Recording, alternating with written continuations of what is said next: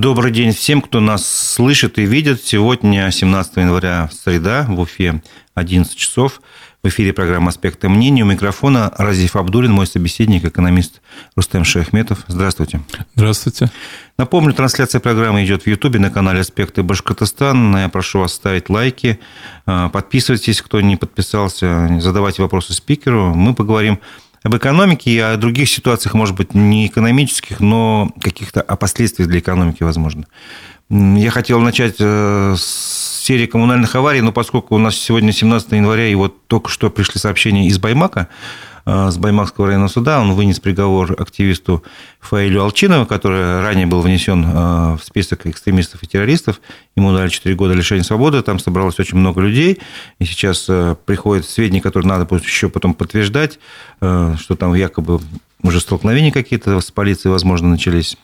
Вот. Хотел бы вас спросить, какая здесь экономическая подоплека? Все-таки, если отбросить все вот эти как бы приговоры и прочее, ведь речь в том, что э, люди в Заурале возмущены именно отношением э, золотодобывающих компаний и других э, ресурсодобывающих компаний к природе, к тому, как они там после себя что оставляют, и это вызывает возмущение. Это же была первая причина всех каких-то сходов граждан, граждан и прочее, на которых выступал этот активист Фаиль Алчинов, Алцинов его по-разному называют. Вот, как вы думаете, какие последствия решения суда будет иметь? Ну, для Алчинова понятно, это ему придется отсидеть этот срок. Э, лично, почему люди возмущаются, они не считают его виновным.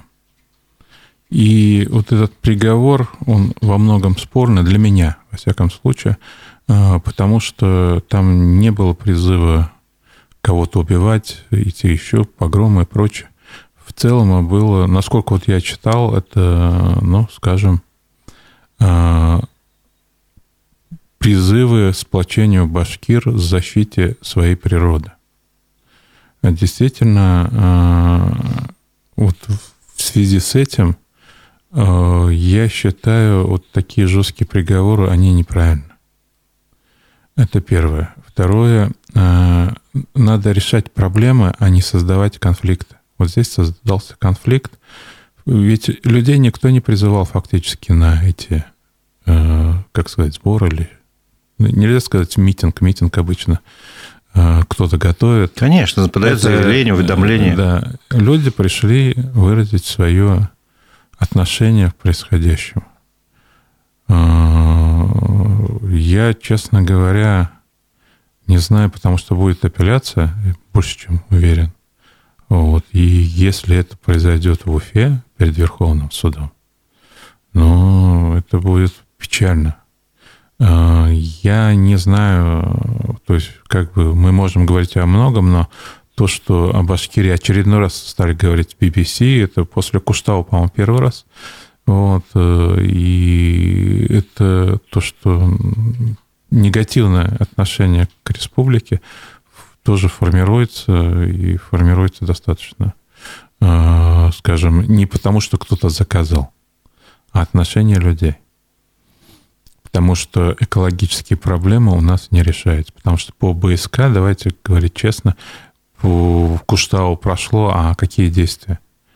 Как э, были, э, скажем, от, сливались отходы в белую, они так и сливаются. И в том же объеме и никто не принимает мер по, э, как сказать, э, снижению негативного влияния на экологию. И золотопромышленники как добывали незаконно золото, они добывают. И когда э, с людьми не говорят по-нормальному, не разговаривают, не пытаются понять их беды, проблемы, вот и получается такая реакция. Я, вот, честно говоря, сожалею, что вот данный конфликт возник э, на вполне законных основаниях граждан. Потому что как бы там не оправдывались там власти, но ведь по ряду моментов э, выявили, выявили эти нарушения. И выявили только после того, как люди вышли э, на сборы и стали говорить об этом. Действительно, то, что после них как лунный ландшафт, и то, что власть десятилетиями уже, получается, не принимает меры, но у меня такая власть не вызывает большого уважения. Я правильно понимаю, что э, все-таки истинная причина недовольства э, в том, что ну, все идет не так, как надо. Ну, условно говоря, добывают на землях сельхозназначения золота. Часто вот такие случаи. Ну, я, по крайней мере, про них знаю. Потом возбуждаются, конечно, уголовные дела, но что толку? Уже все сделано, уже все разрыли. И там ущерб там, миллиардными суммами же называют, когда вот а эти дела кто восстанавливает? Вот давайте вот опять-таки вернемся, химпром, да? Диоксин, там в некоторых случаях там на метры в глубину. И что? Уже эта проблема 30 лет. Если у власти нет возможности решать эту проблему, надо менять ее. Или тот же БСК. Он уничтожает белую. 90% загрязнения белой – это БСК, это заключение Министерства экологии Республики Башкортостан. Кто оплачивает эти все нарушения? Никто. Почему э, вот это все, почему они это делают? Потому что им это выгодно, им проще заплатить там 10-100 тысяч рублей штрафа и нанести ущерб там миллиардный и получить миллиардные прибыли. И тем более это войска опять передали в частные руки. Фактически же так? Ну, фактически, да. Фактически, и да. Э, суть в чем? Что фактически э, крупные компании уничтожают нашу природу, а власть это прикрывает и не принимает адекватные меры. То, что Родионова приезжала, и это, э, э, как забыл ведомство правильно называется? Росприроднадзор. Росприроднадзор. Э, она об этом говорила, а результаты где? Я считаю, если бы обложили, вот как во всех странах развитых, почему экология у них э, под хороший защит? Они выплачивают такие штрафы, что они э, все это э, у себя вот э, организуют и делают так, чтобы как можно меньше влияния было на их природу. Ну, то есть, если нарушат какое-то экологическое законодательство на условной там, западной стране, ну, там, в Америке, например, то там придет такой штраф, ты просто бизнес вынужден будешь закрыть свой. Ну, закрыться, может, не закроешься, но э, там же, посмотрите, это миллиардные выплаты. Очень большие штрафы. То есть и они просто понимают, что последствия больше, э, наказание будет больше, чем выгода. Бизнес на чем основан? На получении прибыли. Если государство создает такие условия, что и выгодно нарушать экологическое законодательство, его будут нарушать. И люди не хотят жить в лунном ландшафте. Это же понятно. И если эта практика не прекратится, но э, это уже фактически получается то, что вот в Баймаке это после Куштау, я считаю, это очень значимое выступление. При том, что очень холодно, при том, что э, очень мощное противодействие, при том, что идут, идет СВО. Люди понимают последствия. Тем не менее идут, и идут же не э, партии не идут простые люди. Простые люди, конечно. Вот. Хотя у нас партии все при власти. Понимаете, они не, э, хотя заявляют оппозиционные, там еще что-то, они э, и даже про правительство, там, Единая Россия, они при власти, они не принимают никаких решений. Они, э, они исполняют те решения, которые утверждаются главой страны, главой республики и так далее. То есть реально свои программы ни у кого, ни у одной партии нет легально действующей, я так скажу. Ну, сейчас я смотрю новости оттуда. А, спецназ начал задержание. Кого-то задержали, потащили в автозак. И одному из активистов Слава Тойдельбаева вручили повестку и повезли в ФСБ. Ну, собственно говоря, понятно, это следующий как бы шаг после того, как приняли Не, но... жесткое решение. Суд, судья принял 4 года лишения да, свободы. Да, да. Следующий, как бы, он же ну, логичный. Эта логика власти, она понятна, она, но, она просматривается. Понимаете, криминализация активистов может принять не ту, как сказать, не те последствия, которые ожидает. Потому что, понимаете, вот если опять вот этих людей, их же тоже будут судить, правильно? Конечно. И на эти э, осуждения будут приходить тысячи людей. Они, это, понимаете, вот, э, это неуправляемый процесс. Потому что люди пришли сами. И о том, что э, когда только называется, что кого-то наказывают, э, если эта практика продолжится, я честно говоря, вполне возможно, что Башкирия из такого политически, э, ну, скажем так, равнодушного региона станет политически активным и не в том направлении пойдет. Ну, будем следить за этими событиями, а давайте к другим. Угу. Я хочу начать с серии коммунальных аварий, которые произошли, как да. почитал одно издание, в 43 регионах России, аж это почти половина да. страны.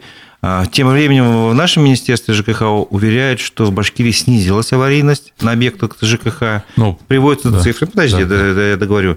Вот. По республике за период с 1 по 10 января произошло 59 аварийных отключений. Это на 71% меньше по отношению к аналогичному периоду прошлого года. Средний износ коммунальной инфраструктуры составил 54%. Вот такие цифры, значит, из официальных СМИ. Нам нечего беспокоиться? Почему? А фекальная выброс из отопления в декабре, это что? Понимаете, вот когда мы выбираем некие, э, ну, скажем так, э, э, краткосрочные вещи и говорим, вот за 10 дней, а что такое 10 дней? Это ничего. Вот давайте посмотрим за год, за два, за три. Что у нас, какая идет тенденция? Вот. И вот эти, то, что произошли прорывы УФА водоканала и это были массированные пострадавшие там сотни, ну, это говорит о качестве нашей инфраструктуры. И э, посмотрите, вот у нас вообще по инфраструктурному развитию у нас какой-то коллапс. Э, где-то что-то вроде бы ремонтируется, перекрываются дороги. Это Менделеево, это и Салат Юлаева сейчас сказали, что будет сужение. Там многие другие это тоже последствия. То есть ремонт э, должен, ну, там, ну, месяц, но когда годами идет уже, ну, это же не совсем правильно. Угу. Вот, и значит, либо не своевременно финансирование, а второе, а так ли мы создаем ту инфраструктуру, э, которая нужна городу? Потому что взять э, то центральное отопление согласно той инфраструктуре, которая создана, Э, которая очень много теряет те большие теплопотери, э, допустим, это первое. Второе, вот эта протяженность, зависимость от одной ТЭЦ фактически два. Если с ней что-то случится, город будет без тепла. И вот эти, это все ложится на людей. У нас один из самых высоких тарифов в России. Э, и в то же время альтернативные варианты развития Э, теплоэнергетику у нас просто не рассматривается. Автономные котельные, которые могли бы устанавливаться и которые бы стоили ну, в два и более раз дешевле для людей, это блокируется, и это тоже вызывает определенное недовольство людей. Я правильно понимаю, чтобы обеспечить такую нормальную э, жизнь, скажем, в том числе и с теплом, Э, в Уфе надо бы пересмотреть схему теплоснабжения, э, как, как можно больше ее децентрализовать, сделать как можно менее зависящей, там, скажем, от какой-то монополии, там, да, ресурсоснабжающие. И тогда, ну, это, конечно, очень большая работа, это не знаю, сколько лет потребуется, сколько денег, э, но это, тем не менее, некий такой алгоритм решения этой проблемы или нет? Э, это алгоритм решения, потому что надо начинать, есть понятие теплоэнергетики, эффективный радиус, то есть вот Теплоснабжение, Теплоснабжение, да? то есть свыше которого уже очень высокая цена, и надо менять. Э, Челябинск пошел по этому э, принципу. У них э, с более 50 тарифов. Вот. И в соответствии с этим, там, где были очень высокие тарифы, они искали альтернативные решения, включая автономные котельные. В результате угу. этого у них тариф значительно ниже. там на 20 с лишним процентов ниже, чем в Башкирии, в Уфе. И вот это результат. И мы можем там много что говорить, но э, теплопотери из-за чего происходит?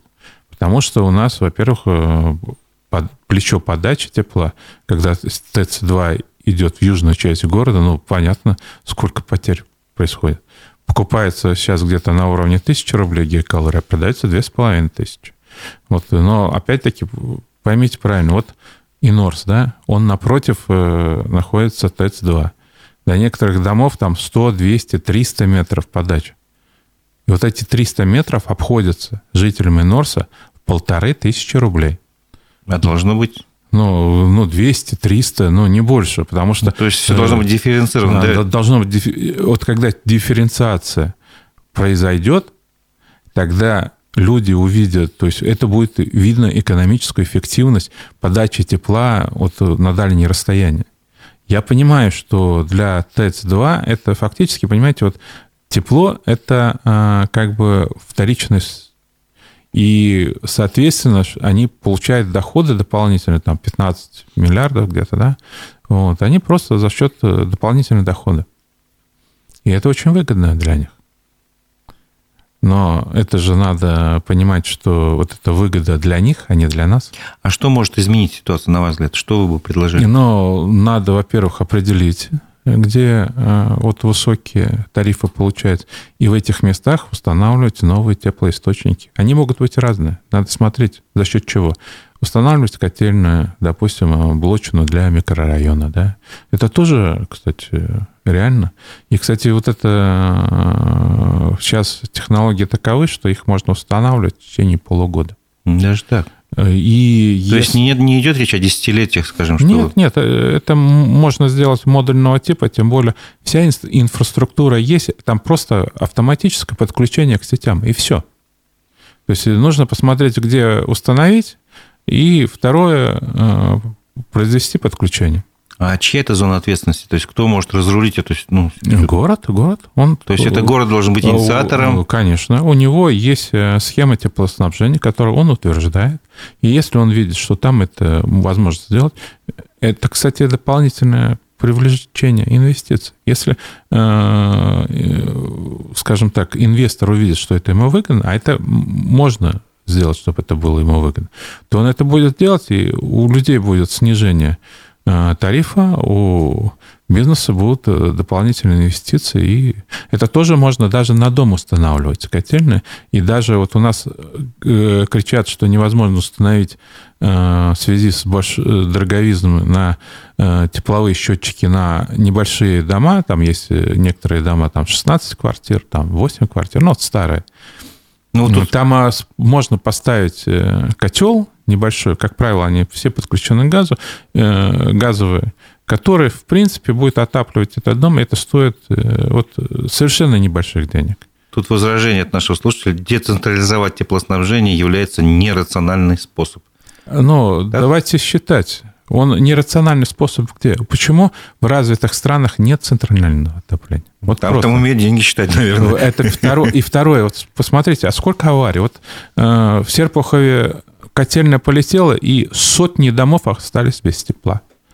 Да. Если бы полетела одна котельная, ее, кстати, легче отремонтировать, но без тепла осталось значительно. Там, да. Ну, один, два, три дома. И второе.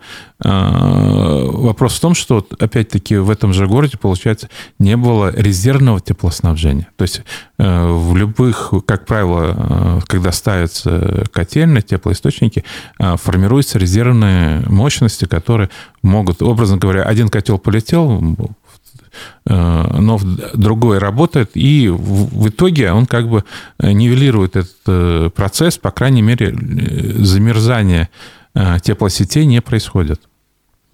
Поэтому надо считать, Вопрос в том, что не надо говорить о том, что центральное отопление как бы вчерашний век. В некоторых вещах, вот, допустим, Инорс, Черниковка, ДОК, да, ТЭЦ-2 можно их запитывать, но если реальная стоимость для этих будет э, ну, где-то на уровне от 1200 до полутора тысяч рублей. Это реальная э, стоимость с учетом издержек. Я считаю, это, это я в полной мере ну, То есть нужно гибко подходить и Надо... не, не, не решать проблемы одним способом. Э, нет говоря. единого решения этой проблемы. Надо искать э, выгоды. И вопрос не башкирские генерирующие компании. Они бизнесмены, они делают максимальную прибыль, которая им позволяет. Ну, они свои задачи решают. Вот. А жители должны решать свои задачи. И, а для жителей это прежде всего э, минималь, минимизация затрат на теплоснабжение, потому что она занимает э, значительную долю затрат. И также у нас одна из проблем от ЖКХ – это контроль за управляющими компаниями. Это очень большая проблема. Вопрос, если сможете ответить, выдержит ли сети введения Восточной КНС, это какая-то, видимо, канализационно-насосная станция, не разорвет ли старые канализационные трубы давлением? Я думаю, не должно, но опять-таки э, надо смотреть состояние труб, потому что без введения какой-либо э, станции канализационной, насосной станции, да, э, трубы рвутся само состояние, как заявили, что там износ свыше 70%, аж с 80, 70-х годов не менялись трубы там, получается. Но я тогда возникает вопрос, а почему это заранее не было сделано? И самое интересное, дело в том, что а, большинство вот этих капитальных ремонтов, возведения, за исключением того, что федералы дают деньги, это идет за счет тарифа. Специально есть э, доля которая выплачивается, в тарифе она сидит, жители города, жители там села, неважно. Но вопрос в другом. Люди это оплачивают, не компания, люди. А в собственность поступает компания. Почему не муниципальная собственность? Дело в том, что что такое частная компания? Завтра ее обанкротили, и эти все сети уйдут неизвестно куда. И все. В большинстве случаев, кстати, вот там, э, вот если развитые страны брать, в тех случаях, когда есть общая э, городская э, инфраструктура, это водоснабжение и прочее, они, как правило, создают такие условия, что они являются муниципальным имуществом. Потому что здесь идет угроза э, жизни и здоровья граждан. Если перестанет работать канализация, ну, 100 домов, что произойдет? Ну, об этом, по-моему, ситуация, если не ошибаюсь, в подмосковном каком городе, Подольске, если не ошибаюсь, как раз и говорит, там в частных руках была вот эта котельная, там начальник котельной очень много лет предупреждал, что она идет на износ, что нужно что-то делать, его не слушали. Он даже не подписал акт приемки годности, что к сезону. Э, к отопительному. Тем не менее, его сейчас задержали, арестован, mm-hmm. а на, собственники, владельцы там, не знаю, тоже, возможно, арестованы, но это не решение проблемы. Но дело в том, Посадить, что... не решить проблему. Э, э, ну, у нас всегда наказывают невиновных. Вот. Ну, не всегда, конечно, ну, часто. часто бывает. Вот. И за это очень часто государство пытается отказаться, как, допустим, человека посадили незаконно за покушение убийства, государство десятки лет отказывалось признать это. Когда признала, она сказала, ну подумаешь, там посидел. Да. Вот я бы хотел, чтобы вот те люди, которые говорят, там посидели незаконно. Я думаю, это было бы более показательно. И э, здесь э, вопрос неважно в чьей собственность. У государства есть рычаги. Государство должно контролировать и муниципальное образование, в каком состоянии объекты теплоснабжения. А что, они не знали? Знали, конечно. Просто они э, как бы э, не ожидали, что а, это все рухнет. Ну, понимаете, русский авось, и второе, опять-таки, а, кого привлекли? Того человека, который предупреждал, что это произойдет. А кто проверял э, данную котельную на подготовку? Там же были э, представители власти. Муниципалитеты должны быть как минимум, да? Как минимум. А где они? Почему они не сидят-то? Те, кто э, этот вопрос решал, они обязаны были проверить. И если они видели, что в каком состоянии объект, они должны были принять решение этот объект в ненормативном состоянии, как я понимаю, уже не один-два года. За это время можно было давно установить котельную и привлечь на условиях концессии, на условиях там, любых условиях. Потому что, как правило, если бизнесу предлагают выгодные условия, а э, я скажу так, теплоснабжение – это выгодная система, э, выгодные условия э, осуществления проектов, оно бы, котельную бы уже давно стояло. А почему не создают эти условия? Почему не проводятся торги по созданию данной котельни, которая будет поставлять столько-то э, тепла, за которое э, будут получать такие-то деньги? Это же надо подготовить место, подготовить э, точку включения и так далее. Это, это, это не проблема. Но mm этим никто не занимается. У нас все говорят, ой, у нас тут произошло, здесь, и вот великий там, я не знаю, глава региона взял на контроль, и под контролем этот хаос происходит. Вот, в принципе же у нас так. Ну да. Как э, произошла э, вот эта канализационная авария, катастрофа, и тут же все заговорили, это под контролем. Но очень жалко, что вот эти аварии происходят под контролем власти. Да. И виновных, кстати, вот по вот этим фекальным сбросам, э, кто ответил? Кто-то уволен? Ну, по крайней мере, э, я считаю, как минимум э, представитель муниципалитета должен быть привлечен к ответственности, потому что состояние он знал, и это является. Вот это же ГУП. Начнем с этого. Это значит республиканская собственность. А почему министр Э, земельных имущественных отношений не отвечает за состояние имущества республиканского, что при нем доведено до такого состояния. Фактически вот эти все выплаты будут за счет чего? За счет республиканских средств. То есть фактически... Ну, там Уфа водоканал будет платить как бы по, Уфа по идее, но это, это государственное, ГУП... государственное унитарное предприятие. То есть фактически возникает, это же имущество чье? Государственное. Значит, кто отвечает? Бюджет. Логично. Почему за это никто не несет ответственность? Это же вот с этого начинается. Они все знают, что э, будет отвечать стрелочник, а виновные, главные, которые довели до этого состояния, привлечены к ответственности не будут. Ну да, ваши бы слова да богу в уши, как говорится. Давайте к другой теме. Вот Давайте. Э, недавно буквально коммерсант написал, что в России произошло снижение производства автомобильных бензинов из-за аварии на Нижегородском нефтеперерабатывающем заводе «Лукойла». Вот. И там одна из, этот завод, насколько я понимаю, вот, достаточно крупный, чуть ли не четвертый по мощности в России. В общем, нужно...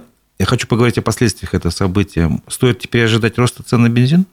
Это не причина, это повод. Дело в том, что если мы посмотрим э, долю, она не является критичной. И, но у нас является критичным то, что э, у нас должны быть, помимо всего прочего, запасы бензина, нефти. Вот как э, в той же, вот, если мы смотрим сводки биржевые, там указывается, что в связи с тем, что запасы США нефти увеличились, Следовательно, идет понижение цен там или еще что-то. Ну вот да? ведомстве в каком-то... А где наши запасы, которые позволяют на этих, в этих случаях просто-напросто перекрывать данные. Это всегда бывает. Не, смотрите, вот еще раз я перебью, прошу прощения. В Министерстве энергетики сказали, что запасы есть, почти 2 миллиона тонн, поэтому, значит, не стоит беспокоиться, будет все перераспределено.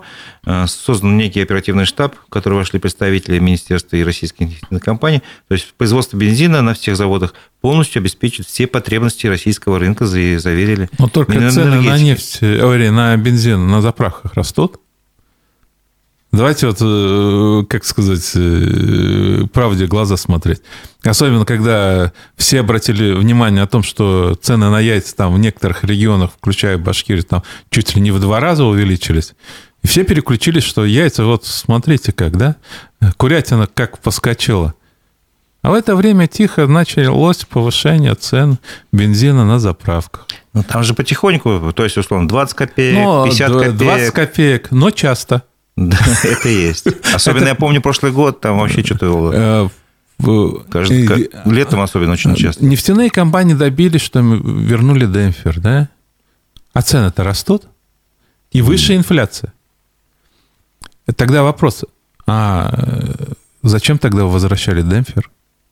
Давайте, э, чтобы это было как... То есть э, вопрос даже не в том, что им компенсируют затраты. Посмотрите, какие э, прибыли получается нефтегазовый комплекс.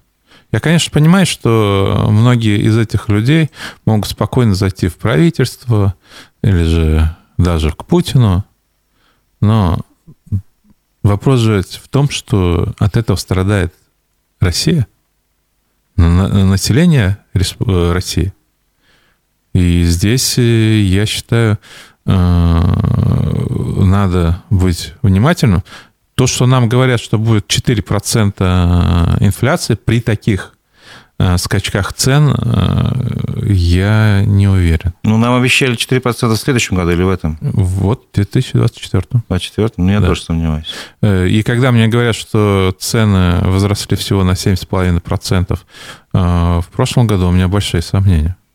Потому что, ну, те продукты питания взлетели многие так, что мама не горюй.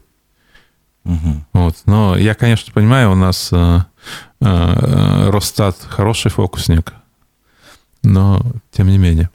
Ну, вы заговорили о яйцах, я не могу не спросить. Э, тут как бы два момента. Экономист Рустем Ахунов назвал одним из факторов, который предопределил рост цен, это уничтожение поголовьев на птицефабрике Башкирская. Но мы об этом раньше говорили, вы, вы говорили, что слишком маленькая доля не стоит. И, а в свою очередь президент страны объяснил рост цен на яйца выросшим, выросшим уровнем зарплаты, а, соответственно, и ростом потребления этого продукта. Мне кажется, оба неправы, или я, или я не прав? Нет, вы совершенно правы. Я, кстати, в своем телеграм-канале об этом говорил. Э, первое, вот то, что они, он указал, что там э, снизилось производство яиц, это десятая доля процента от производства. Это статистическая погрешность. В целом за прошлый год порядка двух процентов производства увеличилось э, яиц. Так что это э, второе. Э, курятина – это дешевое мясо. Ну, давайте честно говорить. Ну, спрос на него вырос. Э, спрос вырос, потому что снизился спрос на говядину, баранину. Ну, то есть, наоборот, и... люди мало денег, они э, экономят. Они экономят и начали потреблять больше данных продуктов. И яйца – это же белок, который ну, в целом обходится дешевле для человека, чем э, потребление мяса там, других белковых, э, то есть продуктов питания высокобелковых. И поэтому эти продукты увеличились ну, получается, если я правильно понимаю, то снижение цен на яйца в связи с импортом и прочим ожидать не стоит. Э, вот понимаете, как они э, вот этот взлет цен на яйца произошел в связи с ажиотажным, не спросом даже, а вот ажиотажным повышением цен, вот, которое э, было спровоцировано, я считаю, есть картельный сговор. Угу. Вот. Второе, а, государство имеет рычаги влияния, когда ему надо. И я думаю, скорее всего, они включились. Третье – это спрос. Дело в том, что чем дороже яйца, тем меньше на них будет спрос. Люди перейдут на другие продукты питания. Другое дело, что это как спусковой крючок, и цены он, э, пошли и другие вверх. И они говорят, вы посмотрите, он на яйца-то уже в два раза, а мы всего тут на полпроцента, два процента. Ну, подумаешь там. Но это тоже важный момент. И поэтому большого снижения цен я не ожидаю. Второе, э, будет ли рост цен, зависит от многих факторов – Э, начиная курса доллара, кончая э, процентными ставками по кредиту. То есть, с одной стороны, процентные ставки по кредиту снижают импорт и э, повышают, э, скажем, курс рубля, но, с другой стороны, они бьют по росту производства, то есть э, сейчас э, зачастую производить какую-либо продукцию становится невыгодно, потому что процентные ставки убивают всю прибыль. Но еще вы говорили о том, что в этой отрасли есть э, зависимость от импортной составляющей. Там ну, есть, есть, но... Это тоже, в свою очередь, влияет на рост цен, поскольку э, импортная генетика, например, она подорожала. Это да, но вопрос в другом. А почему это нет у нас в России? Ну, это да, это как бы э, можно отдельно разбираться. Но вопрос ну, в том, что если бы мы в многих вещах локализовали это и сделали бы это давно, то все было бы хорошо. Потому что многие, вот, допустим, э, можно сейчас сказать, что там, э, скажем так, племенное производство очень сложное, и, может быть, там мы не можем все взять, но репродукторы, потому что в основном на основе вот этих пород, высокопородных, скажем так, поголовья создаются гибриды, которые вот повышают продуктивность кур там и яйценоскость. Вот эти репродукторы, которые вот скрещивают и вот яйца, вот их э, создать вот несложно. Это примерно то же самое производство, что производство яиц. Угу. Там просто э, идет определенное требование, которое надо выполнять, дополнять. Э, но они не созданы. И сейчас реальные работы по созданию репродукторов, но я не слышал и не видел. Вопрос от нашей аудитории. В магазинах пустеют полки. Нам ждать, стоит ли дефицита продуктов и какой продукт следующим после яиц станет золотым? Но э, снижение предложения продуктов, это, я считаю, искусственное. А э, там, где начинается ажиотаж, а это как раз за счет манипуляции пустых полок, надо ожидать повышения цен.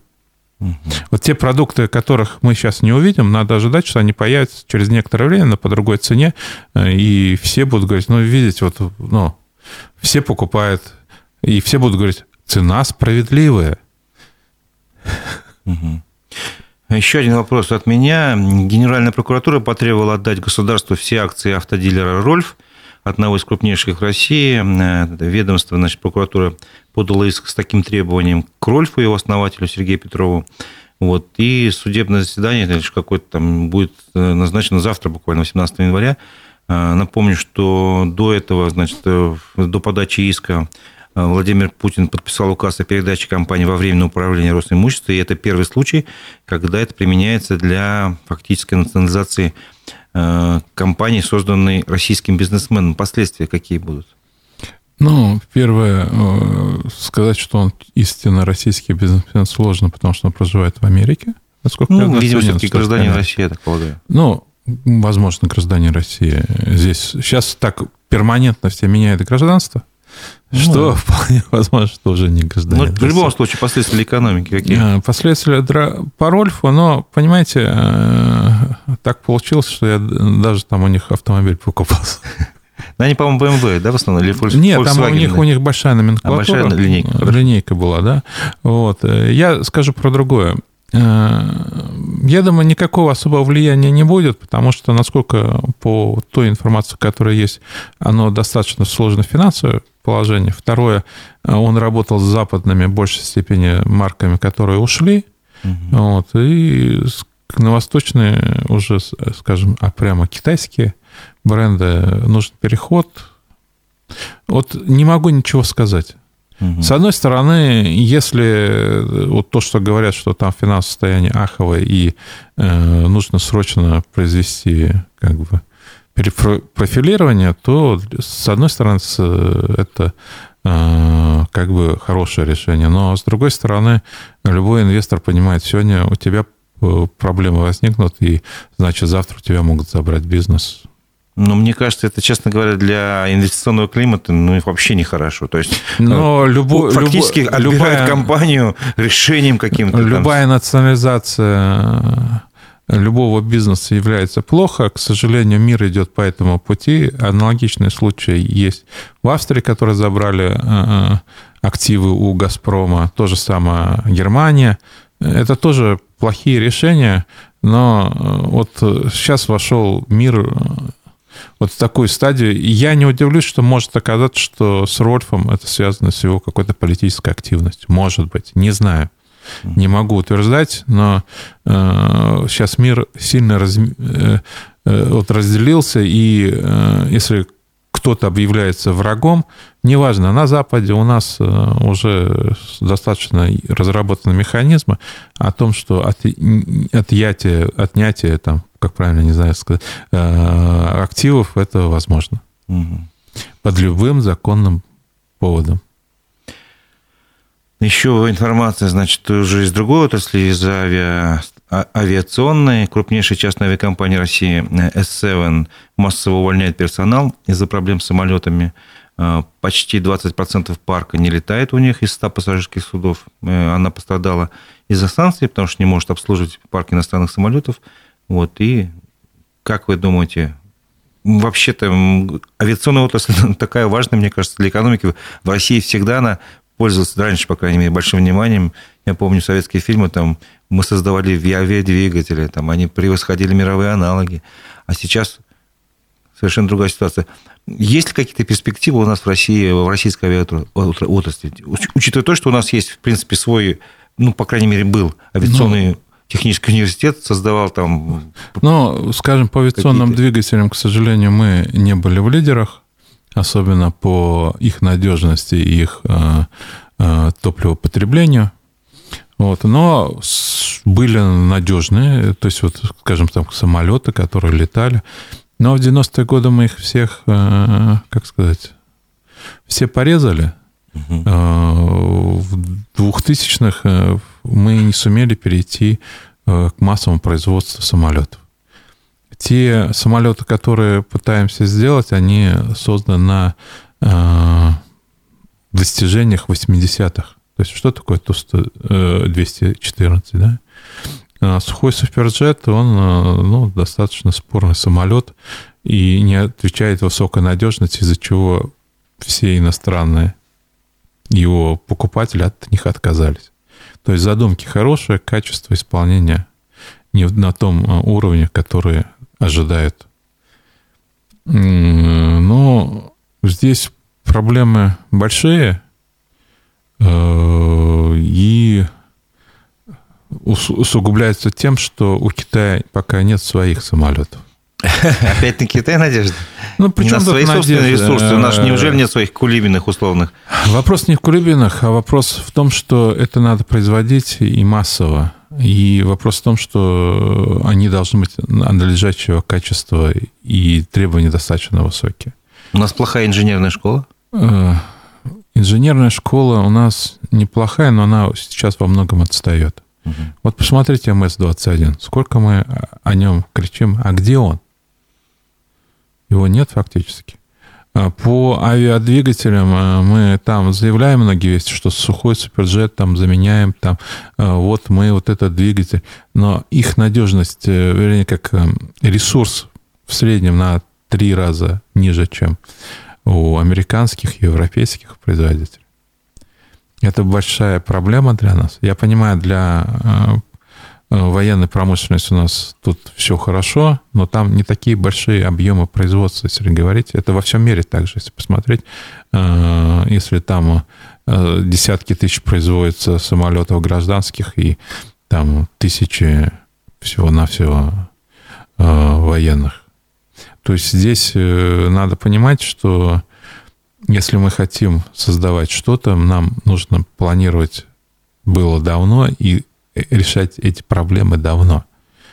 Прежде всего, с надежностью нашей техники, с организацией должного сервиса, чтобы наши самолеты не стояли долго в ремонте и чтобы самолеты летали. Это самая главная проблема, которую нам надо решить. Если решим, да, Смотрите, э, в связи с этим у нас недавно был в гостях э, доктор технических наук, э, профессор академик Жернаков. Он работал на кафедре сопромата в УГАТУ долгое mm-hmm. время, там 27 лет, если не ошибаюсь. И он рассказал о том, что вот на его взгляд, после слияния УГАТУ и БГУ в единый университет, там пошла политика на омоложение кадров научных и, собственно говоря, развалили, по его мнению, научную школу. А, а это же соответствующим образом, наверное, скажется как раз на развитии авиационного Но отрасли. Я скажу так, что э, э, сами научные школы, когда мы говорим, в УГАТУ были хорошие научные школы 80-е. И э, многие даже институты работали на их разработках потом это было утрачено. То есть мы не можем сказать, что в момент объединения у нас были великолепные школы, и в результате этого люди ушли. Второе, омоложение кадров, но при том дефиците, но можно пытаться омолаживать искусственно, но тогда многие знающие, компетентные люди уходят, А на их замену приходят некомпетентные, не обладающие э, должными знаниями люди.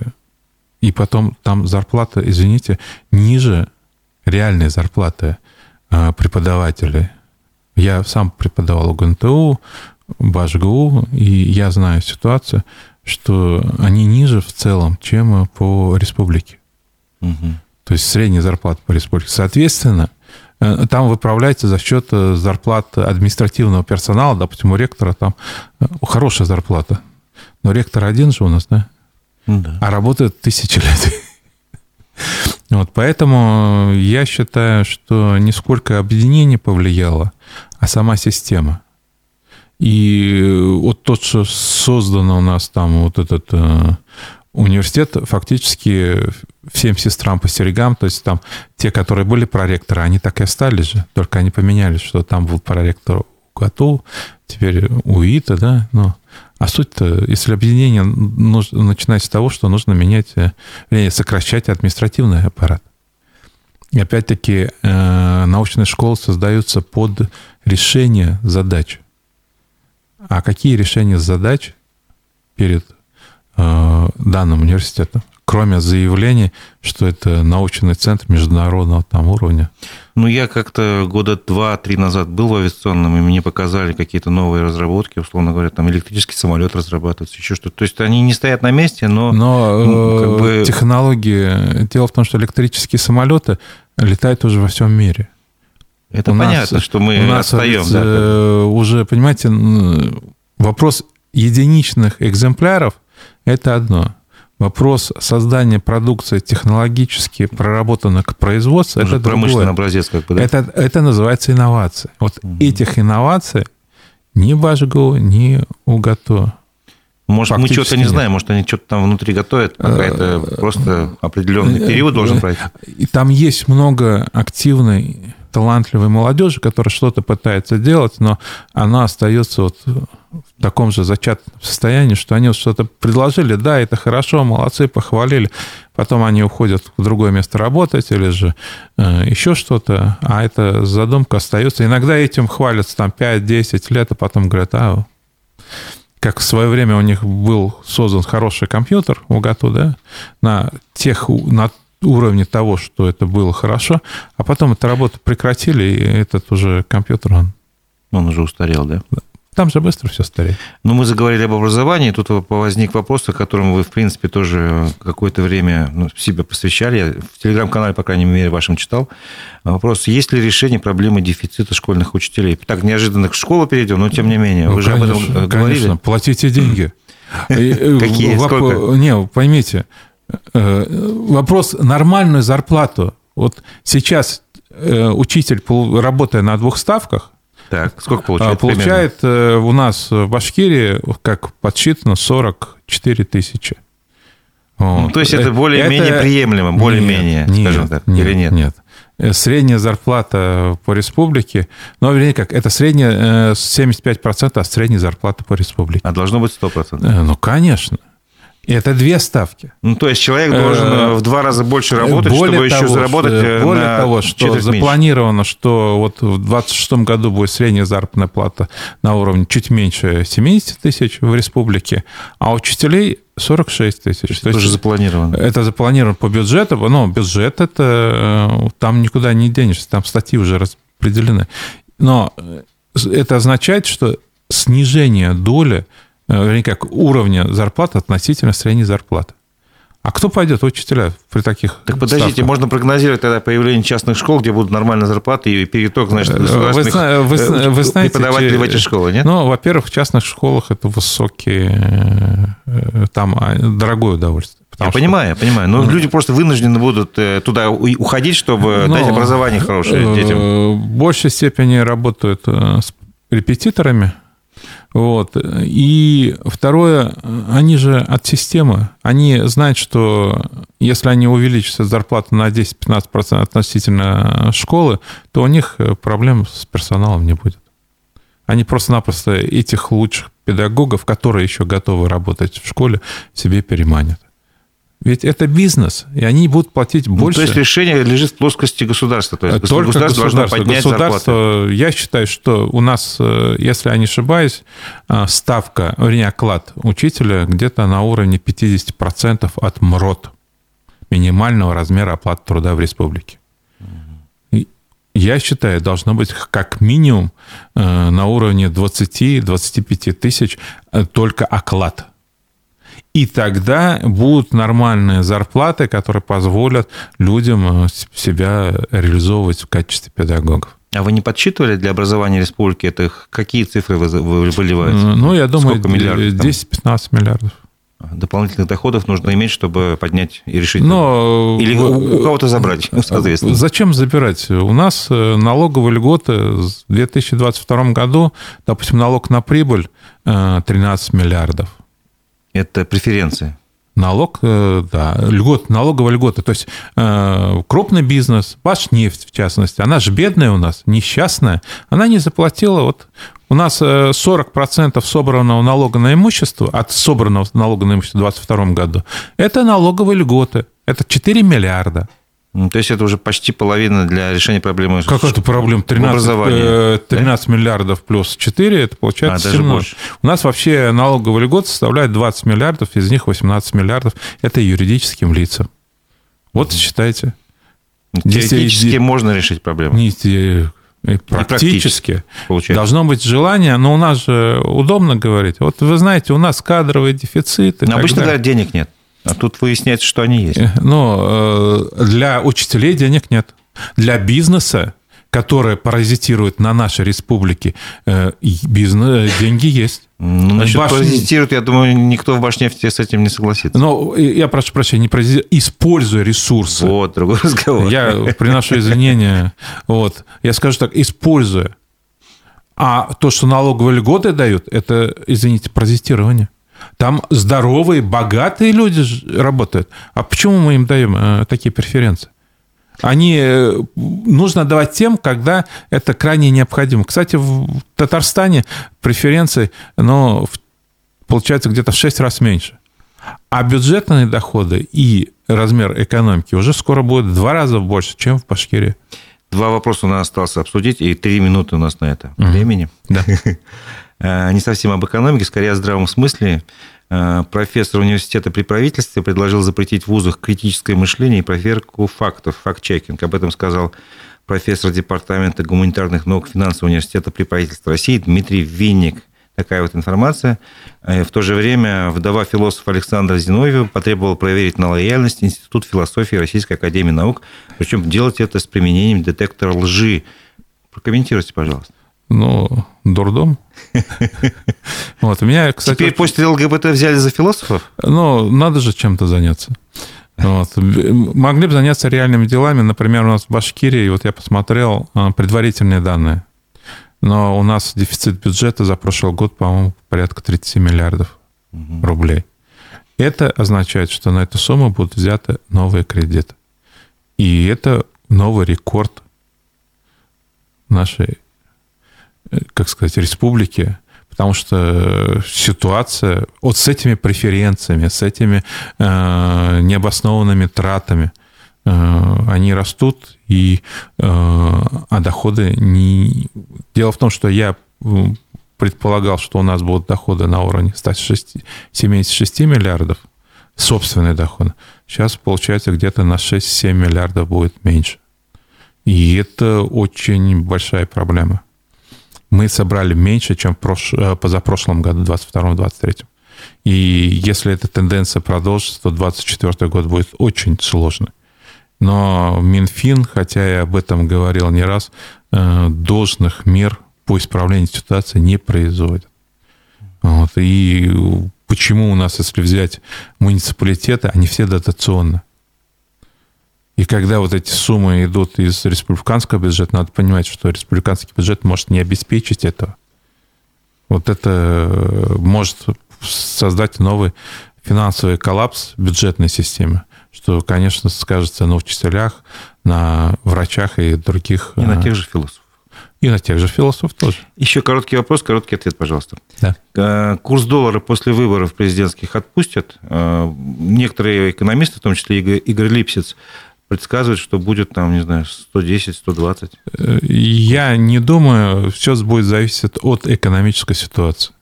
Вот, честно говоря, рейтинг Путина не зависит от курса доллара. И это понимает и сам Путин, и все остальные. Поэтому mm. здесь я не думаю, что вот это друг к другу привязано.